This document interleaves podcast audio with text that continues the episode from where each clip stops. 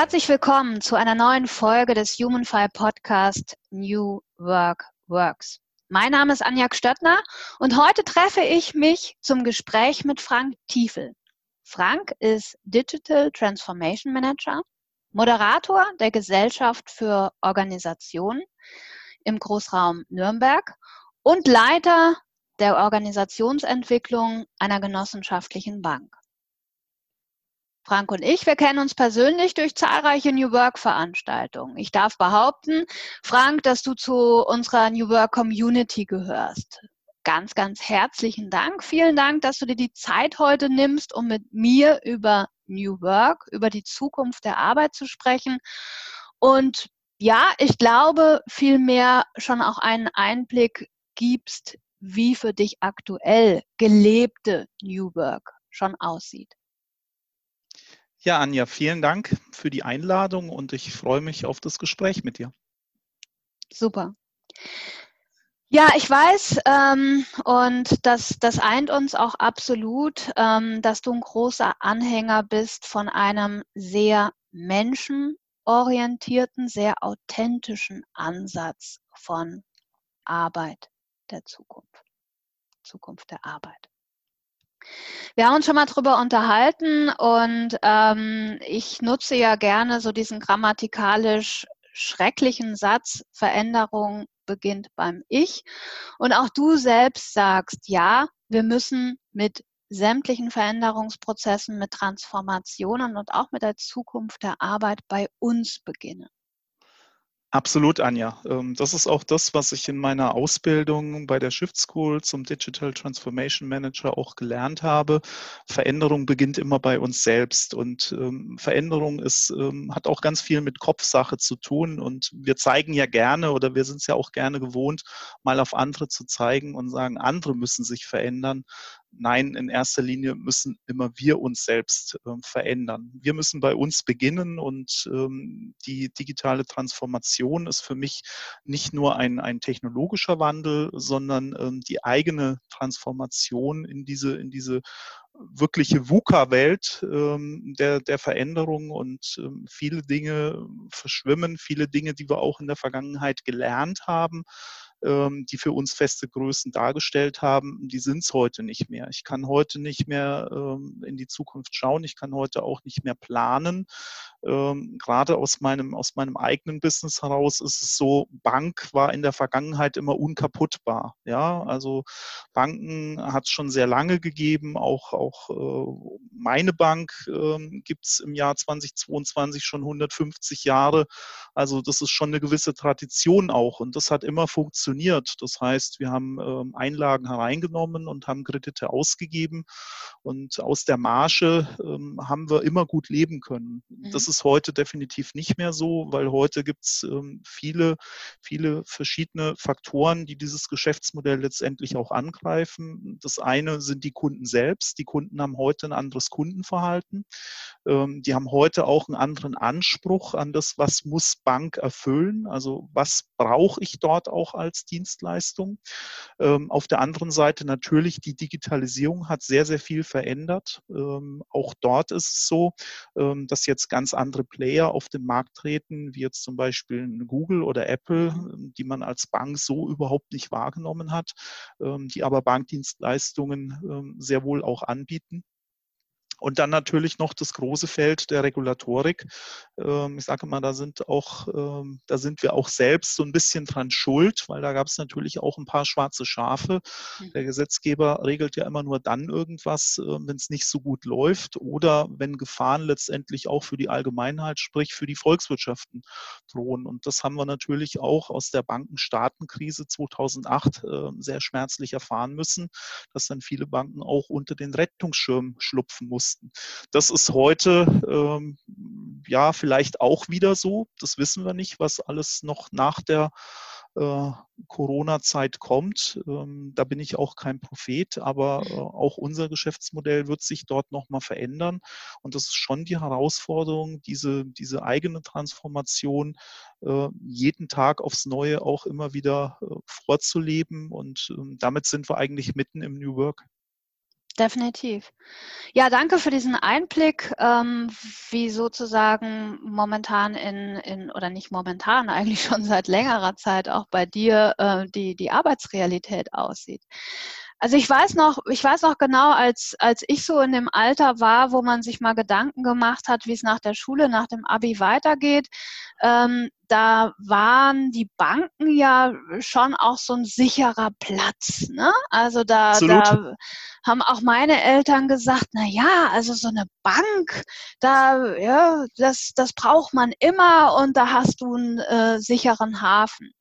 Und äh, sicherlich muss man sich auch anschauen, ähm, der, der Mensch, der vielleicht dieses hohe Sicherheitsbedürfnis damals ähm, gesucht hat, wie findet der sich heute ähm, wieder in der von dir beschriebenen Zeit, wo es deutlich weniger Sicherheit auch im Bankenumfeld gibt?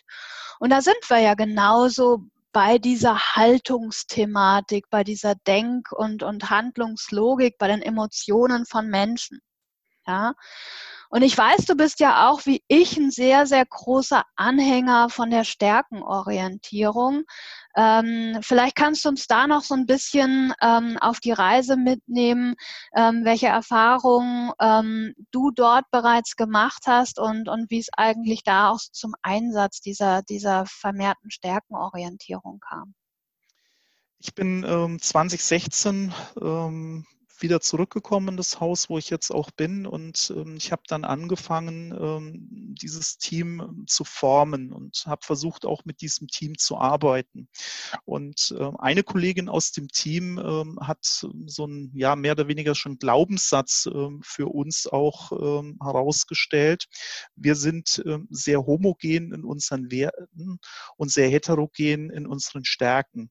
Mhm. Und ähm, damit haben wir auch versucht, auch zu arbeiten. Also wir haben ein sehr, sehr unterschiedliches, ähm, sehr, sehr heterogenes Team, was die Stärken auch anbelangt. Ähm, wir haben sowohl mit äh, dem, dem Clifton Strength Finder Test gearbeitet, als auch mit dem HBDI-Profil mhm. gearbeitet mhm. und ähm, haben dort auch dann wirklich herausgefunden, was sind denn eigentlich unsere Stärken? Was ist das, was uns wirklich, äh, wirklich antreibt? Äh, was sind die Dinge, die wir wirklich gut können? Und ähm, darum geht es ja letztendlich. Ich mhm. will die Menschen ja nicht verändern. Das ist auch gar nicht meine Aufgabe als Führungskraft, ähm, sondern ich bin eher so ähm, in der Rolle, und das ist auch so meine Rolle, die ich jetzt im Team habe, ähm, des Sinnstifters und des Ermöglichers. So sehe ich mhm. mich auch. Also ja. das heißt, ich setze Rahmenbedingungen, dass das Team selbstverantwortlich und frei auch arbeiten kann. Und äh, das hat uns, ähm, ja, ich sag mal, auch ein bisschen neue Horizonte ermöglicht, ähm, weil die Mitglieder jetzt auch den anderen im Team ein bisschen besser verstanden haben. Mhm. Also wenn ich zum Beispiel mit so einem blauen Typen aus dem HBDI, ähm, das ja ein sehr analytischer ist, dem ich mit Zahlen, Daten, Fakten kommen muss, ähm, auf einer Ebene spreche und ich bin selbst ein roter, also sprich, ich bin sehr sozialer, ich bin sehr emotionaler Mensch, ja, also ich äh, gebe auch schon mal Gas, äh, wenn mir irgendwas gegen den Strich geht. Das versteht ein Blauer überhaupt nicht, ja, und da hatten wir immer Unterschiede ähm, in der Kommunikation. Und ähm, jetzt, ähm, wo das auch mal klar war, ähm, was hat denn der Blaue für Einflussfaktoren, äh, wo kann ich den auch packen, wo hat er seine Triggerpunkte, ähm, da kommen wir viel besser im Team miteinander klar. Und wir wissen jetzt auch, wenn wir Projekte haben und wir brauchen dort eben jemanden aus dem, aus dem Team heraus, der so Zahlen, Daten, Fakten orientiert ist, ja, dann wissen wir ganz genau, dann nehmen wir eben das Teammitglied A äh, für diese Aufgabe, äh, weil andere Teammitglieder dafür eben auch nicht geeignet sind. Und mhm. wir versuchen schon in unseren Projekten so auch vorzugehen, äh, dass wir diese Stärkenorientierung sehr stark auch ausspielen zum Nutzen des Teams selber, aber natürlich auch zum Nutzen der Bank, ähm, weil ich glaube, davon profitieren alle. Und das insgesamt, wenn wir so vorgehen, äh, wie wir jetzt vorgehen, seit ja, circa einen Dreivierteljahren, ähm, setzt das völlig neue Energien frei, die wir vorher auch so nicht gekannt haben. Also da ist echt eine Performance jetzt da in, in den Bereichen, wo wir sagen, das hätten wir alle selber nicht gedacht. Und das ist nicht mein Eindruck, ähm, den ich jetzt hier vermittel, sondern ähm, das ist auch was, was dir jedes Teammitglied aus dem Team auch selbst bestätigen wird. Das ist super. Ähm, Ich finde auch die, die, die Stärkenorientierung und gerade auch flankiert oder vielleicht auch eröffnet mit diesem Clifton Strengths Finder so toll, weil ich immer wieder, ähm, egal ob ich das früher bei meinem eigenen Team gemacht habe oder jetzt mit Kunden, immer wieder erlebe, dass Mitarbeitende durch diesen Test auch immer wieder von Talenten und Stärken erfahren, die ihnen bislang gar nicht so präsent waren. Weil ja, die eher im Verborgenen geblieben sind, ne? Oder genau. im, im, genau. Verborgenen schlummern, ja? Genau. Oder weil man, ähm, also so ein, so ein Beispiel, so ein Lieblingsbeispiel von mir, ähm, da ist jemand so ein ganz kreativer Typ und ähm, ja, ist aber vielleicht aus einem Elternhaus oder auch in einem Bildungsbereich äh, in Anführungsstrichen groß geworden, wo man gesagt hat, Mensch, du hast eine mathematische Stärke, bau die aus, mit der verdient man Geld. Ne? Das Künstlerische, das kannst du dann im Privaten ausleben. Und ähm, wenn, wenn der Mensch, das geht ja auch, wie du sagtest, ganz stark darum, dass ich mich selbst erstmal kennenlerne, annehme etc. mit meinen Stärken, mit meinen Talenten, ähm, dass das auch ganz viel Leidenschaft, wie du sagst, nach oben holt. Ja, wo man auch. Viele wissen das nicht, ja. ja Viele wissen definitiv. das gar nicht, was für Stärkenpotenzial wirklich in ihnen schlummert und ähm, machen dann, machen dann auch Aufgaben, ähm, die sie eigentlich gar nicht wollen. Ja, ich sage mal, ja. die gehen immer mit dem, äh, mit der Montagsmüdigkeit dann schon ran und ähm, stellen dann irgendwann fest, das ist eigentlich gar nicht das, was ich wirklich will. Die haben dann auch so eine gewisse innere Unzufriedenheit. Und ich sage immer, wenn ich, wenn ich das habe, äh, dann muss ich selber, muss ich selbst was verändern. Aber dieses Erkennen auch, äh, dass mhm. ich das, was ich tue, gar nicht mit Leidenschaft tue und dass es dagegen auch Aufgaben geben könnte, äh, die ich leidenschaftlich auch machen können, weil ich dort meine Stärken auch anders ausleben kann. Ähm, das, das, ist ein, das ist ein ganz weites Feld und ähm, da sprechen wir zum Beispiel sehr, sehr viel im Team auch drüber, ähm, weil ich dann auch immer sage, ähm, bei manchen äh, steht die Karriereleiter vielleicht auch an der falschen Stelle. Ja? Mhm. Vielleicht haben sie das auch gar nicht so äh, letztendlich verinnerlicht, äh, was sie wirklich, wirklich wollen. Und damit wären wir auch wieder bei New Work, mhm. äh, bei dem berühmten Zitat von Friedhof Bergmann, ähm, der gesagt hat, das New Work ist das, was die Menschen wirklich, wirklich wollen. Und ich glaube, ja. darum geht es auch, auch in dieser, in dieser stark sich veränderten Welt, äh, für mich einfach einen Platz zu finden, eine Position zu finden in der Arbeitswelt. Äh, einmal, was ich wirklich, wirklich will, aber zum anderen natürlich auch, äh, wovon andere auch profitieren können. Ja, also ein Team, ein, ein, ein Arbeitgeber. Ähm, und ähm, ich sage mal, das gibt dann insgesamt eine sogenannte Win-Win-Situation. Definitiv. Und ich finde, das ist so ein, so, ein, so ein schöner, transparenter Ansatz, wie du das gerade auch sagst, wo du sagst, da, da, entstehen, äh, da entstehen Leidenschaften äh, für Tätigkeiten, für, für Dinge, die man vielleicht auch neu entdeckt. Und das hat natürlich Erfolg und, und, und äh, spielt sich, ähm, spiegelt sich dann auch in den Ergebnissen, in den Arbeitsergebnissen wieder. Ja, das ist ja auch eine Sache, die darf man definitiv nicht ähm, unterschätzen. Und das ist für mich so ein, so ein äh, sehr niederschwelliges ähm, Beispiel auch, dass diese ganze New Work-Sache, wie sie Professor Bergmann ähm, uns, uns an die Hand gegeben hat, keine Sozialutopie ist. Sondern, nein, nein, definitiv nicht, definitiv ja. nicht. Und das Ganze gibt es ja auch schon einen Ticken länger, also noch ja. vor, vor Friedhof Bergmann. Äh, Peter Trucker hat schon gesagt, Culture eats Strategy for Breakfast, for Dinner, ja. for Lunch. Und ähm, auch er hat ja letztendlich schon empirisch erhoben, äh, dass der Anteil der, der Kultur, das, was wir mit New Work auch letztendlich verbinden, dass dieser Anteil auch mindestens 30 Prozent am Unternehmens-, am Teamerfolg, am wirtschaftlichen Erfolg einer Company auch ausmacht. Und ähm, das nicht zu vernachlässigen und das auch nochmal in den Mittelpunkt ähm, zu setzen, ähm, das ist, glaube ich, ganz entscheidend, weil was bringt es uns denn, wenn ich zu 100 Prozent irgendwelche äh, Fachspezialisten habe, aber die menschlich überhaupt nicht zu gebrauchen sind? Dann ja. werde ich immer nur 70 Prozent erreichen. Habe ich aber dagegen einen, der vielleicht fachlich nicht ganz so top ist, der vielleicht nur auf ja, jetzt sage ich mal, 90 Prozent kommt, aber 30 Prozent Kultur und Leidenschaft und Energie mit reinbringt, ja, mhm. dann bin ich irgendwo bei knapp 95 Prozent insgesamt. Ja. ja wo habe ich dann mehr gewonnen? Also ähm, ich glaube, das sind, das sind schon Faktoren, auf die muss ein Unternehmen mehr achten. Ähm, da gibt es noch sehr viel unterschiedliche Ansätze auch von, von vielen Führungskräften, die sagen, ähm, das Gedöns, ähm, mhm. dieses Kulturgedöns, ähm, das brauche ich nicht, ich brauche nur starke Fachleute ähm, ich habe da wirklich eine, eine, andere Überzeugung, auch als Führungskraft. Und äh, mein Erfolg, der Erfolg meines Teams äh, gibt mir da aktuell, ich glaube ich, mehr als recht, ähm, das so zu sehen und ähm, das auch in kultureller Hinsicht auch weiterzuentwickeln.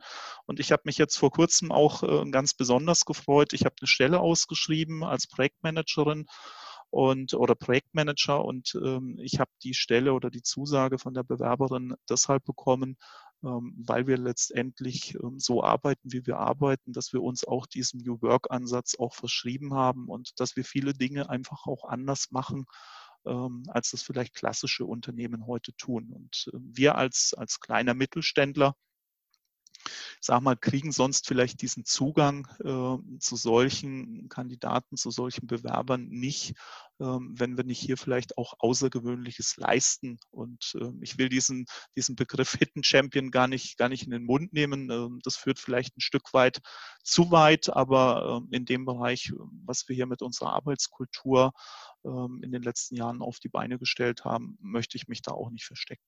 Ja, also ich glaube, ganz, ganz viele Sachen, die du jetzt gesagt hast. Ähm, ich, ich, ich komme morgens anders zur Arbeit. Ähm, ich kann andere einfach anders begeistern. Ähm, auch mal in Anführungsstrichen äh, häufiger die, die, die Extrameile zu gehen, vor allem die Extrameile zusammenzugehen, auch, auch schwierige Wege zusammenzugehen, was wir ja auch gerade jetzt wieder merken. Und ähm, ja, Gratulation. Also ich finde es immer schön, ähm, wenn, wenn man selbst sagen kann, hey, ich kann da was umsetzen, was, was auch meiner Leidenschaft sehr nahe kommt. Aber wenn man das dann sozusagen von, von jemandem, der momentan auf dem Arbeitsmarkt sicherlich mehrere ähm, Angebote haben kann, ähm, weil wir momentan einfach den Markt dementsprechend haben und der gibt euch wieder, hey, das, den Einblick, den ihr mir gegeben habt und, und die Beispiele, die mir aufgezählt hat, das ist genau mein Verständnis von Zukunft der Arbeit, dann, dann ist das wirklich super toll. Klasse. Ja, und das ist natürlich auch was, was wir nicht nur im Bewerbergespräch vermitteln, sondern ähm, wir lassen die Bewerber immer einen Tag auch bei uns mit uns arbeiten, mhm. mit dem Team arbeiten, weil ich als Führungskraft äh, kann natürlich viel erzählen. Ja. Ich kann natürlich äh, dort äh, in schönsten PowerPoint-Prosa äh, drüber reden, was wir alles Gutes tun. Der Mitarbeiter muss es spüren und er wird ja. uns letztendlich, sowohl das Team als auch mich als Führungskraft, natürlich daran messen, äh, was wir ihm versprechen. Und das ist mir ganz wichtig, äh, dass er das auch fühlen kann, dass er das auch schmecken kann. Ähm, wie arbeitet denn das Team? Wie arbeitet das Team miteinander? Wie arbeitet das Team aber auch mit mir mhm. als, als Sinnstifter, Ermöglicher, weil ich ja nicht mehr die klassische Rolle auch der Führungskraft habe, mhm. sondern für das Team ähm, ähm, ja in einer anderen Rolle auch bin, weil das Team heute in einer holokratischen Struktur arbeitet oder in einer fast holokratischen Struktur mhm. arbeitet. Mhm. Und das hat sich das Team auch ausgesucht. Das Team hat sich dort diesen Reifegrad letztendlich auch erarbeitet. Und ähm, damit haben wir natürlich dann auch die Freiheit, ähm, die ihr ja letztendlich auch in eurem New Work-Ansatz letztendlich beschreibt. Ja, Danke erstmal soweit für den, ähm, für, für den Einblick in, in deine Stärkenarbeit, sage ich jetzt mal.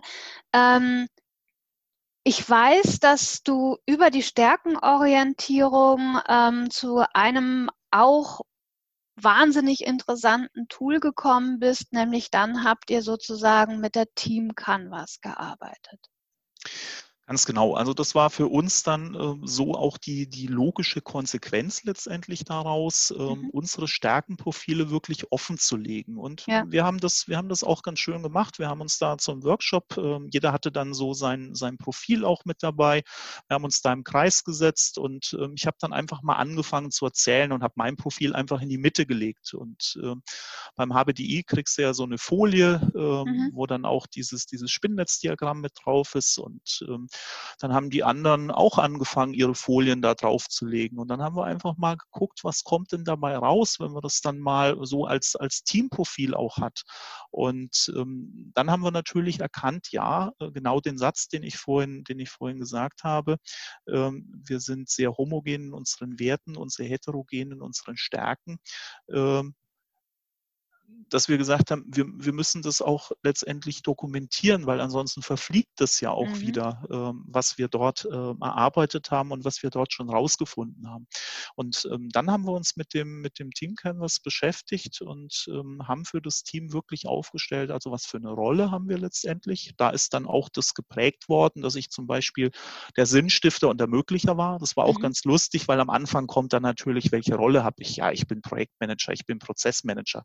Das mhm steht aber bei keinem heute mehr in dem Team Canvas mit drin, sondern da stehen dann ganz andere Dinge. Ja, ja. Ich, ich, ich bin der, äh, ich bin der Kreative oder ich bin der Querdenker oder ich bin der Netzwerker oder was auch immer. Mhm. Also die, die wirklichen Rollen, die auf die Stärke letztendlich ähm, einzahlen. Und ähm, wir haben dann gemeinsam unsere Stärken wir haben gemeinsam unsere Wertvorstellungen, unsere Ziele äh, auch mit aufgenommen in diesem Team Canvas. Und wir reflektieren dort wirklich regelmäßig auch, ähm, also es hängt bei uns groß ausgeplottet auch im Büro. Das kann sich auch jeder anschauen. Wir waren mhm. auch schon auf verschiedenen Barcamps und haben mal unser Team Canvas vorgestellt. Und ähm, wir haben das auch im Haus vorgestellt. Ähm, wir haben sogenannte Workhacks. Mhm. Ähm, das heißt, ähm, so, so kleine, äh, kleine Einheiten, wo wir immer einen Einblick geben, auch in unsere, in unsere Arbeit in der OEW. Dieser Workhack heißt Coffee and Cake. Das mhm. heißt, einmal während unserem achtwöchigen Sprint, in dem wir arbeiten, stellen wir Themen daraus vor. Und da haben wir schon ein bisschen her auch dieses, ähm, dieses Thema Team Canvas vorgestellt. Und wir waren echt baff erstaunt, wie viele Abteilungen und Teams im Haus auch so begeistert waren davon, davon und gesagt haben, hey, das finden wir echt cool, euren Ansatz, euren Weg, den ihr dort geht. Ähm, habt ihr nicht Lust, bei uns auch im Team äh, letztendlich diesen Workshop äh, zu moderieren, dass wir auch so ein Team Canvas erstellen? Super. Und ja. ähm, das ist so auch die Art, wie wir versuchen zu arbeiten, also so ein bisschen Influencertum auch mhm. ähm, tätig zu sein. Nicht zu sagen, ihr müsst es machen und ihr müsst uns da kopieren, sondern wir reden über unsere Arbeit, wir reden über das, was gut funktioniert. Wir reden aber auch das, wo wir wo wir nicht gut unterwegs sind. Also wir verschweigen da auch nichts, mhm. sondern zeigen auch auf, äh, wo wir noch Handlungsfelder haben, wo wir uns auch hin entwickeln wollen. Und ähm, das macht uns insgesamt natürlich als Unternehmen, als Company äh, letztendlich stärker. Das ist ein super mutiger Ansatz, ja, und diese Transparenz, ähm, dieses Vorleben und, und einfach auch nicht über Tools sprechen, sondern einfach über die Benefits. Was habe ich davon? Ähm, heißt ja immer so schön, what is in for me? Und ähm, ja. dann einfach auch zu sagen, okay, seit wir das so gemacht haben, haben wir die und die Erkenntnis und, und das finde ich toll und ähm, ehrlich gesagt, das ist für mich nicht so ganz überraschend, weil ich kann mir wirklich vorstellen, wenn da ein Team sitzt oder steht und sprüht ähm, vor, vor Energie ähm, und, und ähm, man sieht einfach, okay, die arbeiten jetzt schon eine Zeit lang und es ist immer noch so nachhaltig und es ist immer noch so präsent und das Team hat dafür so viel rausgenommen für sich. Mhm. Ähm, dann, dann glaube ich, ist das ein ganz toller Multiplikatoreffekt, ja. Absolut du hast natürlich da ganz viel Feuer und ganz viel Leidenschaft. Ja, mhm. wenn das Team so ein, so ein Thema auch vorstellt, dann brennen die dafür. Ja, dann mhm. wollen die ihre, ihre Erfahrungen auch mit anderen teilen. Und ähm, ich sage immer, wenn du, wenn du selber nicht brennst, kannst du auch das Feuer bei keinem anderen entzünden. Ja. Und äh, das ist, das ist genau das, wenn du dann siehst, wie dieses, wie dieses Team agiert und ähm, wie solche Themen dann auch transportiert werden. Ähm, da springt natürlich dann sehr, sehr schnell auch der Funke über, auch auf andere. Und Und ähm, es, war, es war ein Team dabei, wo wir definitiv nicht gedacht hätten, äh, dass die sowas auch machen äh, am Anfang. Ähm, da hätten wir gedacht, das macht jedes andere Team, aber ähm, da waren wir am die meisten nicht, ne? begeistert und ähm, dass, dass dort auch der Funke letztendlich übergesprungen ist. Toll, ganz toll. Ähm, also du siehst, mich begeisterst du damit auch total. Das ist schön, Anja. Äh, ja, total. Ähm, du hast noch was ganz anderes für mich auch sehr Wichtiges angesprochen. Durch diese Transparenz spricht man natürlich nicht nur über wie toll wir sind und wie, wie, wie viel Erfolge wir haben, sondern man geht auch offen damit um, was nicht so gut klappt oder was noch Optimierungsbedarf ist. Und ich glaube, das ist ja auch gerade auf dem Weg zu sich selbst, zu Selbstverantwortung, zu Eigenverantwortung, zu Selbstorganisation, ja auch eine Sache, wo man ganz offen umgehen sollte in der Organisation. Kannst du da vielleicht noch eine kleine Erfahrung ähm, mit uns teilen? Das, ist ein ganz wichtiges Feld. Wir haben ähm, 20, 2016 haben wir angefangen, unserem Haus eine neue Vision zu geben. Und wir haben in diese Vision reingeschrieben, wir wollen eine lernende Organisation aufsetzen. Mhm. Ähm, wir haben dann auch lange drüber geschritten, was schreiben wir dort rein? Wir wollen eine Fehlerkultur implementieren, äh, waren dann auch solche Vorschläge. Was ist denn bitte eine mhm. Fehlerkultur mhm. implementieren? Ja, also äh, das, das, äh, ich, ich will ja nicht absichtlich Fehler machen. Aber was wir damit natürlich verbinden, dass wir aus unseren Fehlern lernen mit der lernenden Organisation. Das heißt, ähm, wir haben zum Beispiel, ähm, wir äh, haben so ein, so ein, so ein Daily Stand-up äh, jeden Tag in der Abteilung, treffen wir uns um 8.15 Uhr, Viertelstunde, läuft der Timetimer mit. Ähm, alle aus der Abteilung berichten kurz, was gestern war, was heute ansteht, wo haben wir Eskalation, wo haben wir Störungen im Tagesbetrieb und so weiter. Und einmal am Freitag feiern wir den Fehler der Woche. Der wird aufnotiert ähm, auf, unserem, auf unserem großen Whiteboard, auf unserem Kanban-Board und ähm, dann wird dieser Fehler auch besprochen. Und ähm, mhm. uns geht es gar nicht darum, ähm, dort irgendwelche Schuldigen zu hängen oder mhm. ähm, wieder mit dem Finger auf irgendwelche Leute zu zeigen, auf Kollegen zu zeigen, sondern es geht uns wirklich darum, äh, Learnings rauszuziehen. Learnings in der Hinsicht, dass uns Dinge vielleicht in der Zukunft, die auch kundenrelevant sind, nicht mehr passieren. Ja, also wir haben auch mhm. eine gewisse Verantwortung. Ja. Wir haben äh, fast 140.000 Kunden und äh, das ist eine große Verantwortung mhm. auch für die Kunden, aber auch für die Mitarbeiter. Und ähm, da sollten uns gewisse Dinge nicht passieren. Aber es ist auch so, und das sage ich auch immer wieder zu meinen Mitarbeitern, ähm, wir bauen keine Flugzeuge. Da ist es nämlich dramatisch, wenn ich irgendeinen Fehler, mhm. wenn ich einen Fehler oder eine Schraube nicht reinschraube und Fehler passieren. Und wir operieren auch nicht am offenen Herzen. Das heißt, wir können uns auch Fehler erlauben. Und ich sage immer, seid mutig und seid neugierig und probiert Dinge auch mal aus. Und gerade das Team Entwicklung ähm, ist natürlich darauf angewiesen, wenn wir Dinge umsetzen, ähm, da gibt es meistens keine Blaupause. Also da mhm. gibt es auch keine Bedienungsanleitung, wie wir Dinge implementieren können, wie wir Dinge umsetzen, auch ähm, technisch umsetzen können. Da ist viel Experimentelles dabei. Wichtig ist mir dort, ähm, dass die Mitarbeiter letztendlich für sich erkennen, ähm, wenn ich einen Fehler gemacht habe, ich rede ganz offen drüber. Mhm. Äh, ich gebe den Fehler auch zu. Ich lerne wieder daraus. Und ähm, ich sage auch, naja, ich bin jetzt hingefallen, ich wische mir den Mund ab und ich stehe wieder auf. Ja, mhm. ich, es geht weiter. Ja, und ich glaube, das ist das Entscheidende, schnell zu erkennen, wenn ich einen Fehler auch gemacht habe, die Richtung wieder zu verändern, mich anzupassen. Dieses Agile. Ja, Agile mhm. heißt für mhm. uns auch in der Definition ähm, diese Veränderungsfähigkeit. Und das spielt dort natürlich sehr, sehr stark rein ähm, in, in das Thema lernende Organisation, Fehlerkultur. Ja, Finde ich total spannend. Also ich selbst habe auch ein Problem ähm, grundsätzlich mit dem Begriff Fehlerkultur, weil Fehler, da kann man sich noch so anstrengen, der wird einfach nicht positiv in unserem deutschen Sprachgebrauch. Und ich, ähm, ich arbeite gerne mit dem Begriff Experimentierkultur. Mhm. Ähm, und es ist, eine, es ist natürlich auch schon so, wir kriegen es ja in der Schule auch schon so mit. Ne? Genau, ne? von, ja. von klein auf in der ersten Klasse, was wird angestrichen? Der Fehler wird angestrichen. Ja. Es wird nicht das angehakt, was wir richtig geschrieben haben. Also mhm. unser ganzer Fokus in unserer ganzen, ähm, ja, ich sag mal, Erwachsenwerden-Phase ist immer nur Fehler und Fehler ist was Negatives und das Exakt. assoziieren wir natürlich miteinander. Und ähm, das im Prinzip aus dem Kopf bei den Erwachsenen dann auch rauszubekommen, ist ein ganz, ganz schwerer Punkt, ähm, dass ein Fehler nichts Negatives ist und ähm, dass wir aus Fehlern auch lernen können. Das ist häufig ähm, bei uns auch in der Bank so, ähm, zum Beispiel, wenn wir das Wort Eskalation äh, in Verbindung auch mit Fehler in den, in den Mund nehmen.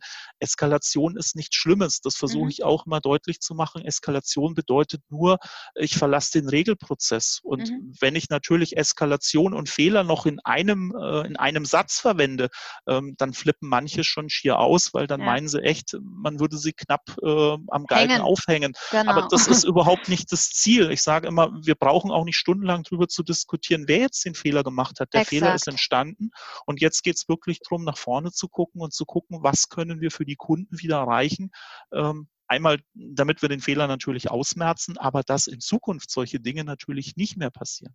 Genau, was können wir daraus lernen? Ja, also ganz häufig entstehen ja auch neue Dinge, dass man einfach sagt, okay, ja, da mussten wir jetzt erkennen, diese Schwelle, dass dort Fehler passieren können, die ist tatsächlich sehr niedrig. Also überlegen wir uns auch, ob wir vielleicht an dieser Stelle noch was ändern können. Und auch diesen Punkt, den du gesagt hast, ähm, einfach diese, diese Vertrauenskultur auch aufzubauen, dass Menschen ähm, den Mut haben, ich sage sogar die Größe entwickeln, zu ihren Fehlern zu stehen. Mhm. Weil wie viel passiert teilweise auch erst dadurch, dass ein Fehler versucht, wird. ja, versucht wird, unter den Teppich zu kehren. Ja, ähm, wie häufig sagt man, Mensch, hätte es doch gleich gesagt, da hätte man noch echt einiges noch beheben können. Ja, aber guck, wie du sagst. Guck, guck, dir die großen Skandale an. Ja, ja. also Dieselskandal ist ja so ein, so ein perfektes ja. Beispiel, weil sich Mitarbeiter nicht getraut haben, solche Dinge einfach zu melden, äh, obwohl sie anscheinend auch, auch äh, lange bekannt waren und äh, jeder auch so den Mantel des Schweigens dann darüber äh, mhm. gedeckt hat. Und ähm, das hat, das hat viel mit Vertrauen zu tun. Und Vertrauen ist natürlich äh, eine wahnsinnig gute Basis, äh, wenn ich mich natürlich äh, als Mitarbeiter meiner Führungskraft, aber wenn ich auch als Mitarbeiter gegenüber den anderen Mitarbeitern ähm, so eine gute Basis habe, dass ich mich öffnen kann und auch dem Mitarbeiter sehr wertschätzend und sehr, ähm, sehr vertrauensvoll ihm sagen kann, du hast einen Fehler gemacht. Ja, also das passiert mhm. natürlich auch bei uns im Team und bei uns gibt es äh, ganz fest installierte auch Rituale und, und Prozesse. Wie gesagt, wir arbeiten ja in diesen acht Wochen Sprints und wir machen nach jedem Sprint machen wir ein Review und eine Retro und ähm, da wird schon auch Tacheles geredet bei uns. Ja, also da wird schon auch ganz klar gesagt, ähm, was hat uns uns jetzt gehindert oder wo sind Fehler mhm. passiert und wo sind wir vielleicht auch nicht so gut mit umgegangen. Ähm, aber ich glaube, das ist das, was uns weiterträgt, was uns mehr hilft, als uns gegenseitig nur auf die, auf die Schultern zu klopfen und zu sagen, wie toll wir alle waren. Ähm, das hilft uns eher nicht weiter. Ja, definitiv. Wir haben in der Charta ähm, uns ziemlich lange Gedanken gemacht, ob wir den Bereich Lernen aufnehmen oder Entwicklung. Ähm, wir haben uns letztlich für Entwicklung entschieden, ähm, weil wir Lernen davon umfasst sehen. Ja, weil wir einfach sagen, ähm, sehr viel häufiger als dieses typische lebenslange Lernen ist aber heute auch entwickeln, weil ich nicht mehr weiß, ob ich in fünf Jahren noch den gleichen Job ausüben kann oder ob sich nicht so viel geändert hat, dass es vielleicht die Stelle, die ich heute oder die Rolle, die ich heute habe, so nicht mehr geben wird. Deswegen muss ich, gehört zu einer Zukunftsfähigkeit ja auch, ähm, nicht nur lernen, was man sehr häufig mit der aktuellen Situation verbindet, dazu lernen, sondern also mehr auch wirklich ähm, diesen, diesen Schirm noch öffnet, zu sagen, nein, das kann auch noch mehr sein, es kann auch eine Entwicklung in eine ganz andere ähm, Dimension sein oder Kompetenzen, die ich momentan noch gar nicht ausgebildet habe. Jetzt weiß ich ja, dass das Arbeit und Lernen für dich so ein absolutes Herzensthema auch ist. Ähm, vielleicht können wir da so ein bisschen in Anführungsstrichen den, den, den Abspann unseres heutigen Gespräches machen. Ähm, kannst du uns da noch mit auf die Reise nehmen, was, was du ähm, da momentan auch erlebst auf deiner Reise Arbeit und Lernen? da kann ich wieder bei mir selbst anfangen, weil daher kommt es auch äh, mit meiner Ausbildung bei der Shift School, habe ich im Prinzip diese Lust auf das Lernen wieder neu erfahren. Und mhm. ähm, ich habe ich hab vorher schon äh, viel gelesen und ähm, hab, bin auch gerne ähm, auf, auf ein Seminar gegangen und habe mich auch gerne weitergebildet, jetzt auch unabhängig ähm, von, der, von dem Banker, sondern in, in viele Richtungen, ähm, weil, mich, weil mich andere Dinge auch interessieren und habe dann auch festgestellt, ähm, so wie wir also heute in der Schule lernen, also sprich ein Lehrer steht vorne und 30 und mehr Schüler sitzen dort hinter in, in Reihe und Glied. Ähm, das ist das sogenannte Bulimie-Lernen. Also wir lernen was ähm, das heißt, wir stopfen es oben rein und wir kotzen es dann zu einem gewissen mhm. Stichtag letztendlich aus, ähm, weil wir es dann brauchen für eine Prüfung oder was auch immer. Aber darum geht es in der heutigen Zeit nicht. Ich denke, ähm, du hast es einmal gesagt, es geht um Kompetenzen. Ja, es geht auch um Methodik. Ja, da lege ich zum Beispiel sehr viel Wert drauf, auch in, in meinen Teams, dass wir unsere Methoden äh, immer wieder füllen und ähm, dass wir auch mit einer sauberen Methodik auch arbeiten. Also einmal zum Beispiel im, im äh, Kundenbereich ähm, arbeiten wir mit Design Thinking. In, in anderen Bereichen arbeiten wir natürlich auch, auch gerne mal mit dem Canvas, ähm, wenn, wir, wenn wir ein Geschäftsmodell entwickeln oder wenn wir ein neues Tool entwickeln. Ähm, das sind alles Themen, die sollten Mitarbeiter auch drauf haben. Also für mich geht es in erster Linie darum, neugierig zu sein, neugierig mhm. auf diese Welt, neugierig auf diese Veränderung. Das hat schon sehr viel mit Lernen auch zu tun und das fängt bei einem selbst an. Ja? Mhm. Und ähm, dann geht es natürlich weiter und jetzt in dem Kontext der Bank ist es natürlich so, ähm, dass so, ein, so, eine klassische Bankerkarriere, wenn ich es mal so nennen darf, ähm, beginnt mit der Ausbildung, dann macht man irgendwann sein Bankfachwirt, sein Bankbetriebswirt vielleicht noch irgendwann noch das Diplom und dann ist irgendwann äh, spätestens mit 30 Schluss und ähm, dann geht man maximal noch auf Fachseminare. Ja, aber ähm, die Welt verändert sich so schnell und du hast es auch gesagt, ob ich den Job, den ich heute habe oder die Rolle, die ich heute habe, ob ich die auch noch in drei oder in fünf Jahren habe, ähm, ist einfach fraglich. Und mhm. ähm, darum geht es genau, mich dieser Veränderungsgeschwindigkeit äh, letztendlich anzupassen, um ähm, der Veränderung auch, auch Schritt halten zu können. Und ähm, da gibt es auch immer so diesen, diesen Leitspruch von uns, ähm, Stillstand ist letztendlich Rückschritt. Ja? Mhm. Wenn, ich, wenn ich aufhöre, mich weiterzuentwickeln, mich selbst weiterzuentwickeln,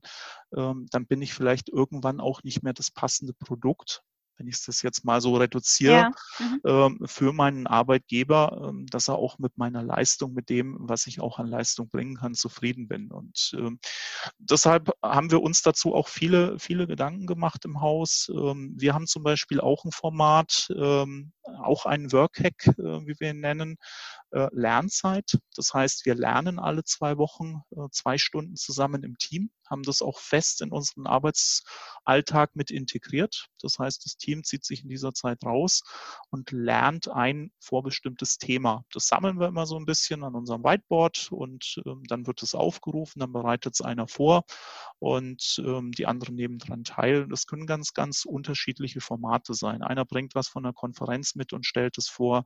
Wir arbeiten gemeinsam ein Thema. Ähm, mhm. Wir schauen uns einen, einen TED-Talk an oder was auch immer. Also es sind ganz unterschiedliche Formate, um dort auch so ein bisschen ähm, an die, ja, an die neue, äh, neue Zeit des Lernens auch anzuknüpfen. Und ähm, wir haben jetzt damit begonnen, auch eine digitale Lernplattform bei uns im Haus auch ähm, einzuführen. Ähm, da läuft jetzt gerade das Onboarding auch mit ab und ähm, in diesem Zuge haben wir natürlich auch geguckt, was, was ist denn so die neue äh, Didaktik äh, auch des Lernens? Und äh, das sind, äh, das haben wir dann auch so ein bisschen erfahren. Ich war da sogar auf einer Messe dieses Jahr, auf der LearnTech in Karlsruhe, um mich da so ein bisschen zu informieren. Und ähm, die Menschen auch durch, durch das digitale Zeitalter nehmen Wissen nur noch in sehr kurzen Sequenzen auf, weil die mhm. Aufmerksamkeit nicht mehr so ja. da ist. Also ähm, die haben das so schön beschrieben, beschrieben, ähm, äh, maximal die Dauer einer durchschnittlichen S-Bahnfahrt. Und die Dauer einer durchschnittlichen S-Bahnfahrt sind in Deutschland zwölf Minuten. Mhm. Also müssen wir gucken, dass wir Lernsequenzen auch genau an diese Zeit anpassen. Und äh, wo lernt man, wo hat man Zeit? Äh, mhm. Ja, das ist auch in der S-Bahn, das ist in den öffentlichen Verkehrsmitteln. Ähm, das ist vielleicht auch mal auf einer Reise, das kann vielleicht auch am Strand sein, aber es wird in den wenigsten Fällen auch am Arbeitsplatz sein. Auch die Formen des Lernens zu verändern. Und wie mhm. gesagt, das neugierig zu machen, spielerischen Ansatz mit reinzubringen. Und ich glaube, das ist uns äh, mit dem Partner, den wir dort auch gefunden haben, sehr, sehr gut gelungen, dieses Thema Arbeit und Lernen wieder mehr miteinander zu verknüpfen. Ja, das nicht zu entkoppeln, sondern Arbeit und Lernen ist im Prinzip eins. Und es wird auch gar nicht getrennt im Arbeitsalltag, ob ich jetzt dort sitze und äh, einen Kundenvorgang bearbeite oder ob ich jetzt dort sitze und eine Lernsequenz mache. Mhm. Ähm, das ist genauso wertvoll und genauso wertschöpfend ähm, wie das andere. Ich glaube, das ist nochmal ein ganz wichtiger Punkt. Also das erlebe ich auch bei, bei vielen Unternehmen, ähm, wo, wo auch erstmal diese Gleichwertigkeit entstehen muss. Also nicht so nach dem Motto, nach einem Arbeitstag lernt man noch oder der, der was werden will, der lernt dann, sondern nein, dass das ganz normal dazugehört, dass wir uns weiterentwickeln, dass wir weiter lernen, weil, ähm, wie du sagst, dass wir eben nicht stehen bleiben, aber dass es halt im unserer Regelarbeitszeit passiert. Genau. Ich merke schon, Frank, wir haben schon wieder fürs zweite Interview, ähm, äh, da würde ich gleich starten mit kollektiven Lernstrukturen. Frank, ähm, absolut, wir, Anja, absolut. Wir, glaube ich, wir könnten da eher eine, eine, eine Nachtsendung rausmachen als ein Podcast. Gerne. Aber für heute bedanke ich mich erstmal ganz, ganz herzlich. Ja, also es hat wahnsinnig riesig viel Spaß gemacht. Genau, Anja. Du nimmst es mir aus dem Mund, ja. Es hat mir auch total viel Spaß gemacht. Ich konnte quietschen vor Vergnügen. Ähm, total klasse. Ähm, herzlichen Dank auch für, für deine Offenheit, für, für die Einblicke in deine Arbeit und, und ähm, wie es dir gelingt, ähm, mit deinen Kolleginnen und, und mit den Menschen in der Organisation einfach diese Zukunft der Arbeit zu leben. Danke und ähm, ich freue mich, wenn wir uns bald auch mal wieder live und in Farbe sehen. Aber bis dahin ähm, sage ich erstmal nochmals herzlichen Dank und ähm, ja, weiterhin viel Erfolg für deine Arbeit. Anja, ganz herzlichen Dank äh, für das wirklich äh, gute Interview und die Zeit und bleib gesund. Danke dir. Bis dann, du auch. Ciao. Tschüss.